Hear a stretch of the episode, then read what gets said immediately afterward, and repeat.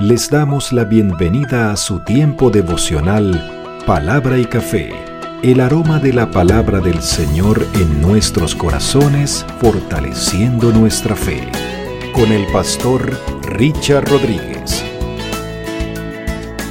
Por R12 Radio, más que radio, una voz que edifica tu vida.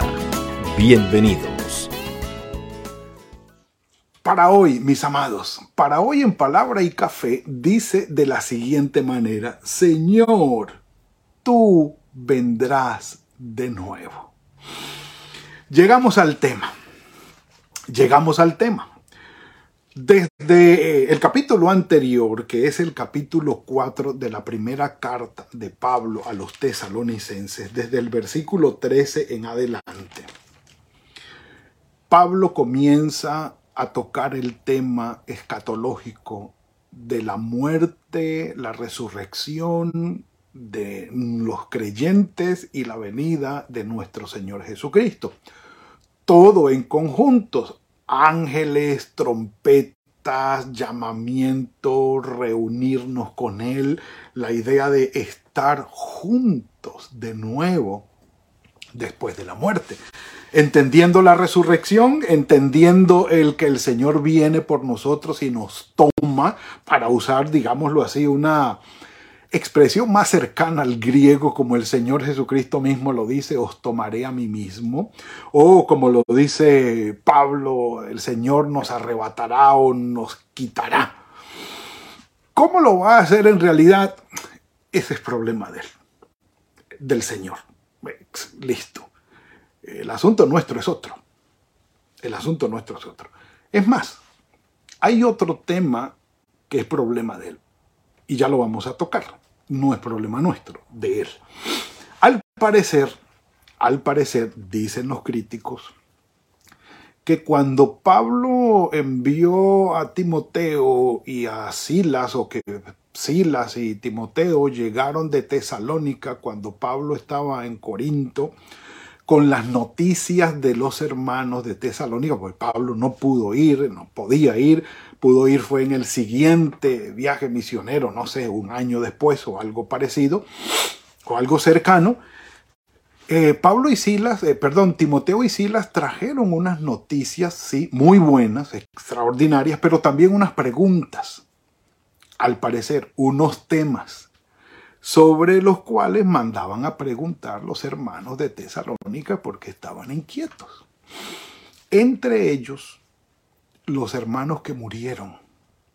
O muy probablemente Timoteo les dijo, mire, eh, Pablo, pues la verdad ellos están bien todos y la fe y tal y tal, todas las noticias buenas que trajeron, pero los hermanos están preocupados porque hay varios de ellos que ya han muerto y ellos están preocupados porque estos que murieron no van a poder disfrutar de cuando el Señor Jesucristo venga, como Él lo prometió. Entonces comienza Pablo en el capítulo 4, versículo 13 en adelante, a, aclarar el tema, decirle, mire, no, no, no, ellos no se van a perder de ese evento, nosotros no vamos a ir delante de ellos, ellos van a resucitar y los que estemos vivos vamos a ser arrebatados por el Señor. Y Pablo dice en la primera carta a los Corintios que seremos transformados. Bueno, pero ya ese es otro otro libro u otro escrito que ya el Señor nos dará el tiempo de tocarlo. Pero entonces comienza Pablo el capítulo 5, después de aliéntense, consuélense, dense fortaleza unos a otros con estas palabras. Los que murieron no se van a perder el gran evento de la venida de nuestro Señor Jesucristo y de reunirnos con Él. Así que estaremos juntos de nuevo y que esa palabra sea para ti y para mí. Estaremos juntos de nuevo. Un café por eso. Mm. Uy, sonaría blasfemia. Yo sé que sí, a lo mejor no. Decir que en el cielo habrá cafecito. y en el cielo a los que no les gusta el café, allá les va a gustar. Pero bueno, ya veremos, ya veremos. Entonces, Pablo en los tres primeros versículos del capítulo 5 de la primera carta a los tesalonicenses, habla de la venida del Señor Jesucristo, sí, pero desde la perspectiva de los no creyentes. Aclaro esto porque es muy importante.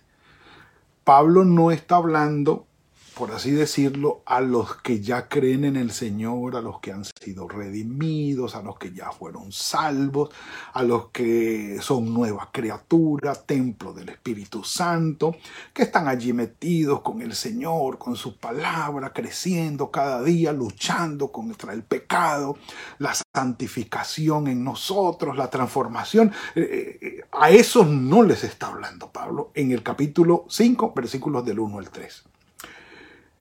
Esos versículos son para los no creyentes. Miren, Pablo les dice, versículo 1, acerca de los tiempos y las ocasiones ustedes no tienen necesidad de, lo que yo les de que yo les escriba.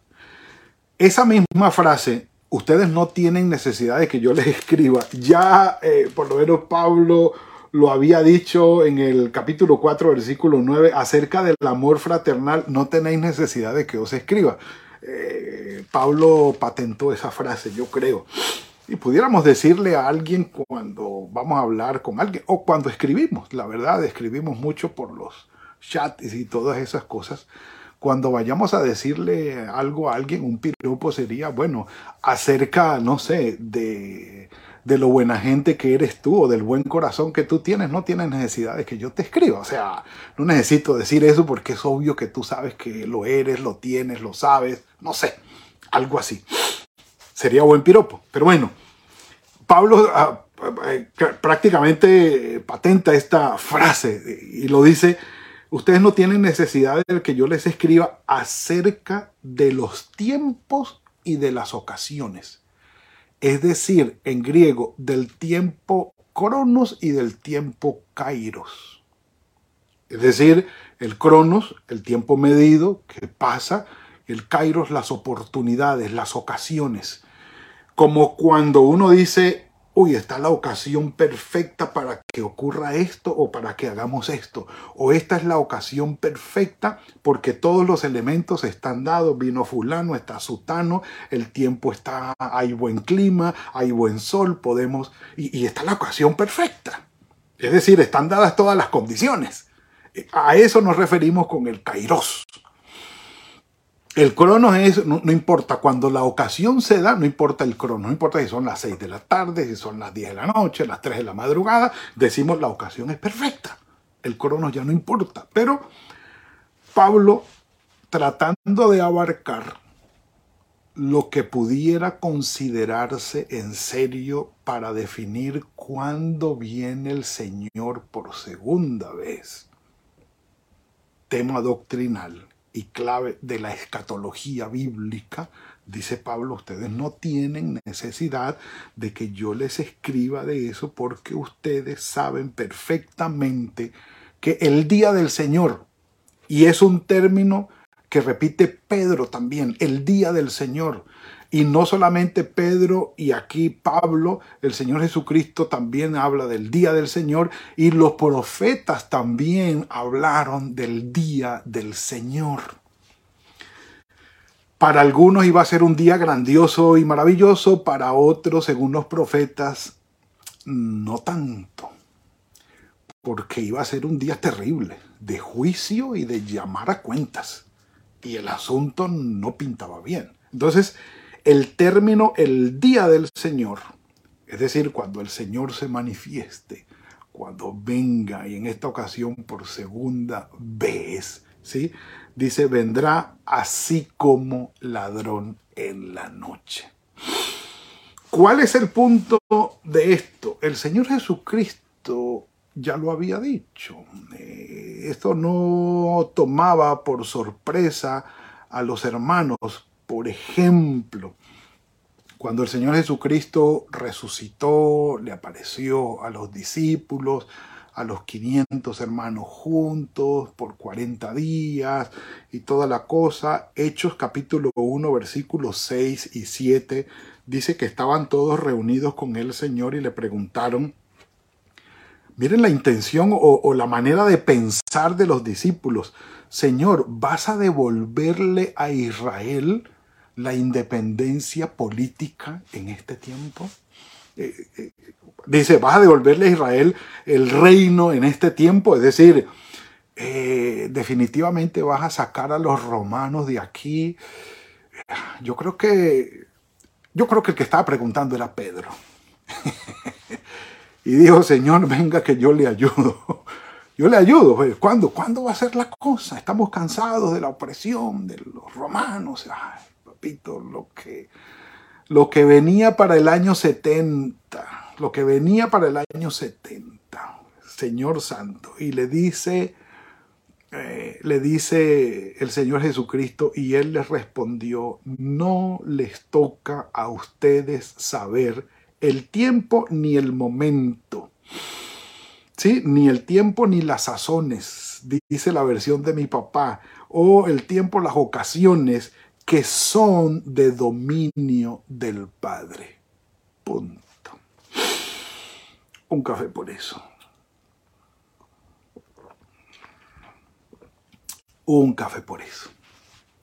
Entonces, de una vez se los voy a decir. Bueno, vamos a, otro detalle dice versículo 36 del capítulo 24 de Apocalipsis, que, de, perdón, de Mateo, que es la apocalíptica de nuestro Señor Jesucristo o la escatología del Señor Jesucristo o las enseñanzas o la perspectiva escatológica que el Señor Jesucristo tocó en su ministerio y nos dejó. Aquí, aquí dice, podemos leer el capítulo 24 de, de Apocalipsis, perdón, insisto, en el error, de Mateo, podemos leerlo y quedar confundidos, pero bueno, ya llegará el momento en que lo toquemos. Pero el versículo 36 dice el Señor Jesucristo, en cuanto el día y la hora, nadie lo sabe, ni siquiera los ángeles del cielo, solo mi Padre. Y el 43 dice, pero sepan esto, dice que si el dueño de la casa supiera qué hora ha de venir el ladrón, se quedaría despierto y no dejaría que robaran su casa.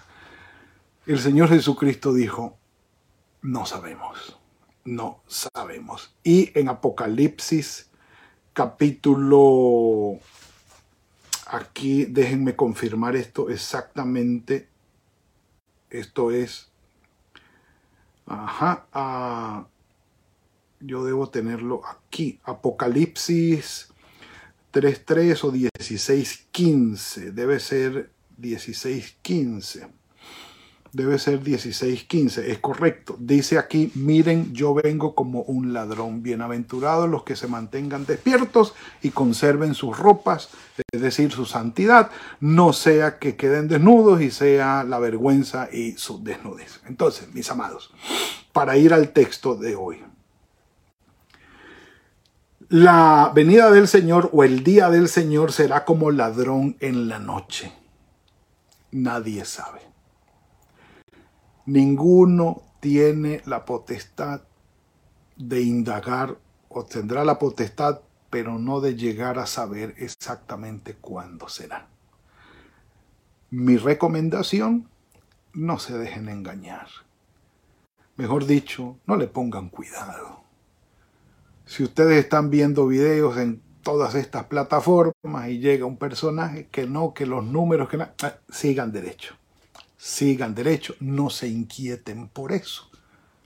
Es mentira, es engaño, bla, bla, bla, ganas de llamar la atención, porque nadie sabe, ni siquiera los ángeles, solo el Padre, y será como ladrón en la noche por lo inesperado, por lo inesperado.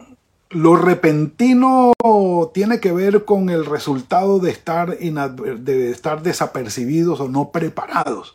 Lo repentino del daño, pero eh, ya vamos a hablar acerca de este asunto. Entonces, dice el versículo 3, cuando digan paz y seguridad, entonces vendrá sobre ellos destrucción repentina y aquí utiliza otra figura aparte del ladrón en la noche, como los dolores a la mujer encinta y no escaparán. Bueno, no había cesárea en aquel momento. Entonces se hablaba de esperar a los dolores para el parto natural. ¿Cuándo iban a llegar? No sabemos. Lina María, nuestra hija, nació de parto natural. Y la verdad, este asunto de las contracciones comenzaron temprano eh, de un martes recuerdo, de un lunes recuerdo y aquella cosa como que sí, como que no.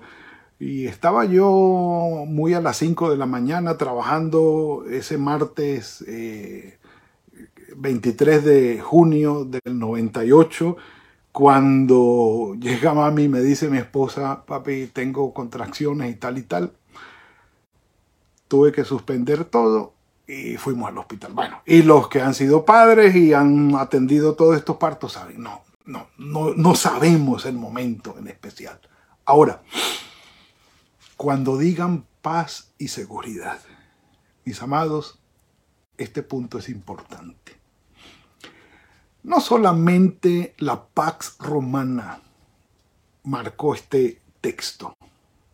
Sí, Roma siempre quiso conquistar a sangre y espada, o como decimos, sangre, sudor y lágrimas, abrazo partido, toda la sociedad existente de la época y mantenerla subyugada y en paz. Es decir, que no hubiesen revueltas, ni que nadie se manifestara, ni que nadie dijera, bueno, vamos a, recuperar. No, cualquier eh, movimiento o asomo de sedición era borrado del mapa, por eso las crucifixiones en público y tan terriblemente monstruosas en lo que tiene que ver con el sufrimiento, la sangre y todo lo que le infligían en hostilidad y castigo a los reos, para infundir miedo sobre la sociedad, para que no se rebelaran, porque la paz romana era exigencia del César y todo debería estar en calma y bajo control. Así que no es nuevo que nuestra sociedad y los grandes que quieren dominar las naciones y el mundo quieran imponer su modo de gobernar o su manera de ejercer autoridad sobre las gentes o sobre las naciones y aparte de imponer lo que sea aceptado y que se garantice tranquilidad, que todo el mundo esté quieto, paz y seguridad. En otras palabras, la paz y seguridad invita a la sociedad o al hombre a decir, no necesito de Dios, lo tengo todo. Hay provisión, hay seguridad, puedo trabajar, comer, dormir tranquilo, divertirme, estar con los míos, no hay peligro, no pasa nada, estoy bien, no necesito a Dios. ¿Para qué? Tengo paz y tengo seguridad. Tengo paz y tengo seguridad. Los que dominan el mundo están detrás de esto. Sí, una sola religión para que no peleen más, una sola moneda para tener el control, un solo gobierno para tener el control sobre todos y que no haya quien piense diferente, sino que todos estén quietecitos y en paz y bajo el control de unos muy pocos. El hombre siempre ha querido tener paz y control aparte de Dios. Pero la realidad es otra muy diferente.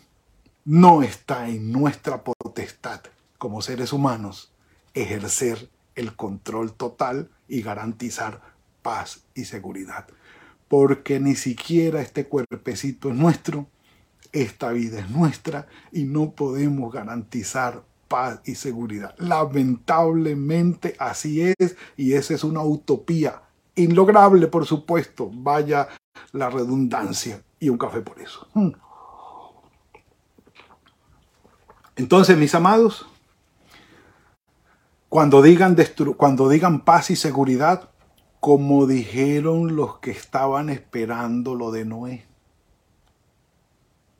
casándose, dándose en casamiento, aquí no pasa nada, como decía un hermano amigo, dele que no viene carro, vamos adelante, estamos bien, hay plata, hay trabajo, hay diversión, hay paz y tranquilidad, aquí no pasa nada y ¡pum! Llegó lo que nadie estaba esperando y el mal fue destructivo al 100%. De la misma manera, el ladrón en la noche, la mujer encinta, paz y seguridad, todo está bien, querer tener el control y es un mal que llevamos en nuestros genes, querer tener el control. Pero no se puede. Así que estos tres primeros versículos están para aquellos que no conocen del Señor, que por supuesto no están esperando su venida. Y está paz y seguridad, ladrón en la noche, dolores de parto y el golpe será tenaz. ¿Qué hay para nosotros los creyentes? Hablaremos de eso mañana a partir del versículo 4. Por ahora, que el Señor nos ayude a tener conciencia. No está en nuestro dominio, no está bajo nuestro control. Él va a venir. Tengamos esa confianza, pero no esperemos del Señor como los incrédulos, sino como sus hijos. ¿Cómo será? Mañana nos vemos. Vamos a orar. Padre, gracias por este tiempo que nos has concedido es tu palabra, Señor. Nos exhorta, nos motiva, nos llena de tu espíritu en la esperanza que tenemos, Señor, de volver a reunirnos contigo. Cada día en espera, cada día en fidelidad, cada día en la confianza, Señor, de que tú tienes el control de todo y que si necesitamos paz y seguridad, entendemos que solamente puede venir de tu mano. Llénanos, Señor, con tu espíritu, dirígenos en este día, tu bendición nos acompañe en el nombre de tu Hijo Jesucristo. Amén y amén. Mis amados, ha sido el tiempo de hoy corto, sustancioso, pero seguimos porque es un tema bastante interesante y escabroso. Mis amados, que tengan un muy buen día, que el Señor los bendiga y los guarde, que sea fructífero este día, que el Señor fructifique el trabajo de sus manos, que conceda las peticiones de sus corazones. Y nos veremos mañana, si el Señor así lo permite, en otro tiempo de palabra y café. Que el Señor los guarde. Gracias por compartir con nosotros este espacio de palabra y café. Hasta una próxima oportunidad por R12 Radio. Más que radio, una voz que edifica tu vida. Que Dios les bendiga.